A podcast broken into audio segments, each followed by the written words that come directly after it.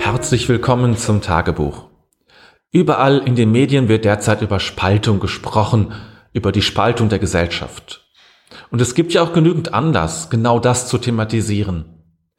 In wenigen Wochen steht der Brexit bevor. Noch immer wissen wir nicht, ob es ein harter oder weicher Brexit wird. Aber wir wissen eines. Großbritannien wird sich von der Europäischen Union lösen. Am Anfang dachten wir vielleicht noch, das wäre ein leichtes Unterfangen. Es bräuchte nur ein paar Verhandlungen und schon hätte man sich geeinigt und die Trennung wäre vollzogen. Jetzt aber merken wir, wie schwierig das ist und wie komplex die Materie ist. Aber nicht nur das, sondern wir bemerken auch, was eine solche Trennung oder man könnte auch sagen Spaltung alles hervorruft. Allein ein Blick in das britische Parlament kann uns zeigen, was Spaltung hervorruft.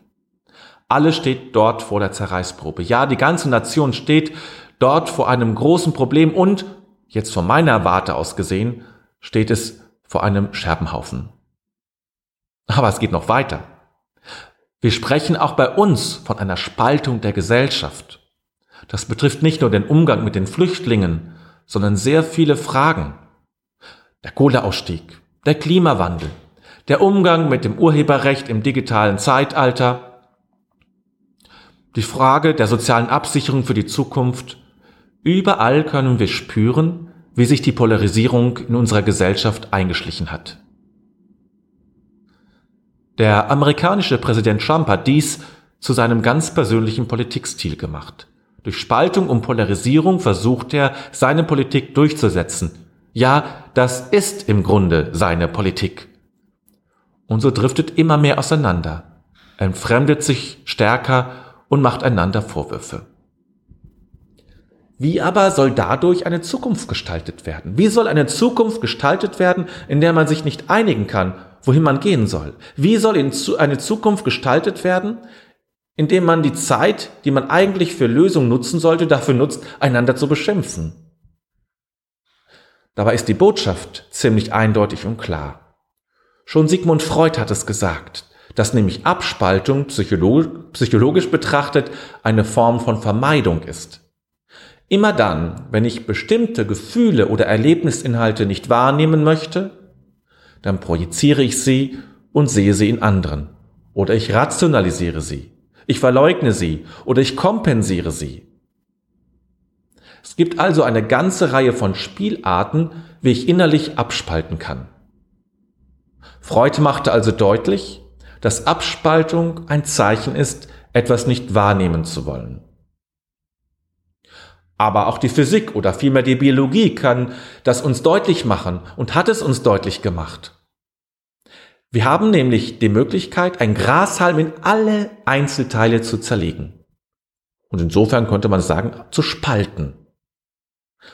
Aber wir haben nicht die Möglichkeit, alles wieder zusammenzusetzen damit ein Grashalm wieder daraus entsteht.